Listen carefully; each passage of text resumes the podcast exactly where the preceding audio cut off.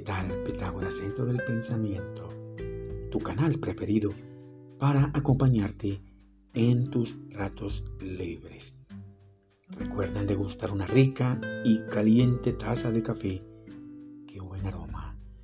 Bien los saludos fraternos y especiales para todas las personas conectadas en este momento como de costumbre con Pitágoras, Centro del Pensamiento. Bueno, entramos al episodio número 41. Los mejores pensamientos y emociones para encontrar una justa sanación en mente, cuerpo y espíritu. Qué bueno. Te pregunto, ¿por qué nos preocupamos tanto por la salud del cuerpo y no de la salud espiritual? Por favor, responde ya en tu lugar secreto, en silencio y en reflexión. Si llegases a preparar y calibrar en este momento tu cuerpo, tu mente, tus emociones y tus energías de una forma correcta, quizás puedas empezar ya, ahora mismo, tu propia autosanación adelantando este proceso podrás también empezar tu trabajo de sanación espiritual. No es complicado hacerlo, pues con ello logras ser una persona altamente benefactora de una salud exitosa en tu parte tanto mental, fisiológica y espiritual. Tanto el cuerpo como la mente y el espíritu se comunican continuamente contigo mismo. ¿Sabías esto? Te pregunto. Sin embargo, no comprendes ni sabes interpretar ese lenguaje misterioso. Es un lenguaje que viene codificado para aquellas personas neófitas. Pues si eres listo, te aseguro que lograrás descifrarlos. Es un lenguaje que se manifiesta especialmente a través de tus emociones, sensaciones, sentimientos y también por medio de las enfermedades. El cuerpo, la mente y el espíritu se comunican diariamente a todo momento contigo, incluso cuando duermes. Por ello es importante preparar pararse para soñar en la noche. Un lenguaje para saber escucharlo y unos símbolos para saber comprenderlos y decodificarlos. Un lenguaje que podría estar diciéndote algo como aquel mensaje quizás importante. Así por ejemplo, una enfermedad es un mensaje que avisa que algo no bueno está pasando te pregunto, ¿por qué no sabemos escuchar e interpretar correctamente el lenguaje del cuerpo, de la mente y del espíritu? Si no entiendes ni sabes interpretar correctamente lo que ellos dicen, es decir, la mente, el cuerpo, el espíritu, difícilmente se van a equilibrar y armonizar a tu favor. Por lo tanto, vas a cargar con una vida muy errada, muy equivocada. Dicen los sabios que un espíritu solo necesita apegarse al Creador perfecto y no al ego y al cuerpo. Lo contrario del cuerpo, que sí desea apegarse a la misma creación física, al ego, es decir, a este mundo de la acción. Igual dicen los sabios que esa parte física con su forma son recipientes de luz, de energía.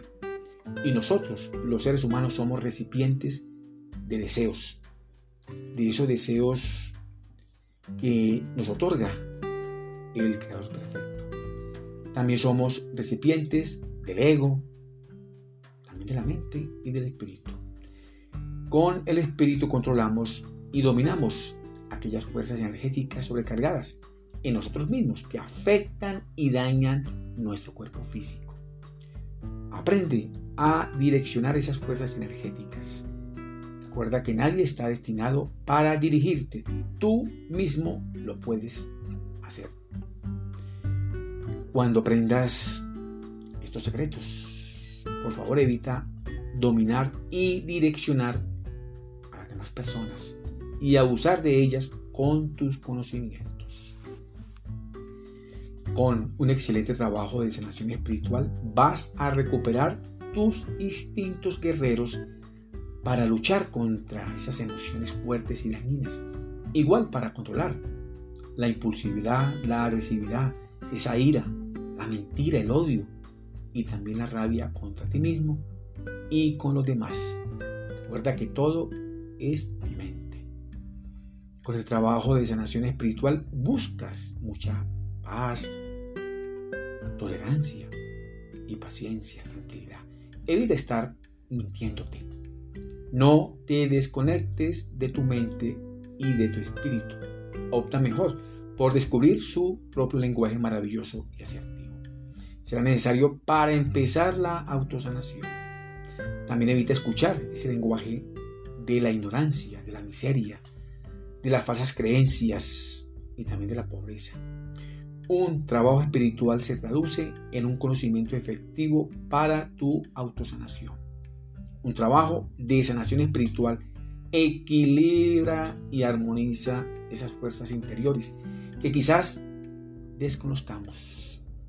La intuición, la mejor herramienta de nuestra mente, de nuestro espíritu, posiblemente abandonada. Te pregunto, ¿qué debemos hacer para recuperar la intuición? ¿Qué sucede si el espíritu abandona nuestro cuerpo? ¿Cómo sanamos a nuestro espíritu? Existen ciertos códigos en el lenguaje tanto del espíritu como de la mente. Descúbrelos y así podrás reencontrarte a ti mismo y visualizar a tu propio espíritu. Una meditación nos sobra para poder direccionar y controlar esas fuerzas energéticas necesarias para mantener equilibrado y armonizado esa parte fisiológica con el todo. Entender lo que dice tu espíritu será para poder traducirlo de manera correcta y eficaz en tu propio trabajo de autosanación. Es importante entender, mejor dicho, es importante extender la mano hacia la enfermedad. No hacerlo la sanación difícilmente podrá llegar hacia nosotros. La misma vida nos ayudará para empezar nuestra autosanación en nuestro cuerpo, nuestra mente y nuestro espíritu. Confía en tu propia vida, hacerlo mejor para poder recibir milagros maravillosos de la creación, del Creador perfecto. Creer o no creer en la autosanación es tu propia elección. Tú decides tomar con tu libre albedrío de creer o no creer. Recuerda que en esta existencia eres único. Por lo tanto, acepta tu unicidad. Es importante, pues reconocerse a sí mismo sería autocomprenderse y de tal forma poder también entender ese proceso de la sanación y también el proceso de las enfermedades. ¿Quién no desea estar saludable? Pregunto. Realmente todos queremos estar sanos y felices plenamente. Creer en todo este proceso de autosanación vale la pena. Y creerlo de manera vehemente para que se transforme firmemente en una verdad solo para nosotros mismos y desde luego para los demás. En el trabajo de autosanación mental, físico y espiritual debemos examinar cuidadosamente las formas del pensamiento para escoger los mejores de ellos y así poder crear poderosas imágenes que se reflejen y que reflejen la mejor salud en nuestra mente, en nuestro cuerpo y en nuestro espíritu. Recuerda que somos co-creadores y también somos responsables del 100% de todo lo que causemos. Procurar obtener los mejores resultados de sanación. Lo ideal es vivir y disfrutar una vida más que saludable. Lo contrario, una enfermedad nos haría difícil la vida ahora mismo y eso no es bueno. Nada ni ninguna cosa tiene poder sobre nuestra propia mente y nuestro propio espíritu ni los mismos miedos ni las enfermedades. Solo son parte de creencias que modelamos desde la niñez. Por favor, evita al máximo vivir con esas creencias viejas e inútiles. Deja atrás esas creencias viejas e inútiles. No atribuyas ciertas enfermedades a una propensión o tendencia familiar. ¿Te has preguntado si esa propensión o tendencia familiar es verdadera? ¿Será una herencia genética o una simple creencia? ¿De dónde sacas tus creencias? ¿Será que modelas patrones enfermizos por vía transgeneracional? ¿Te has detenido a pensar que eres tú quien quizás esté causando las enfermedades? Ciertas enfermedades podrían estar viniendo de la infinidad de veces que aún repiten los familiares y aquellas personas negativas y pesimistas. Lo ideal es abandonar esas creencias innecesarias, inútiles, vetustas, que posiblemente estén afectando tu verdadera y maravillosa salud, tanto mental, corporal y espiritual. Qué bueno. Te deseo muchos éxitos para ti, tu familia y tus amigos. Que Dios, el grande, nos bendiga y nos proteja. Y nos vemos en el próximo episodio. Y gracias por escucharme. Qué bueno.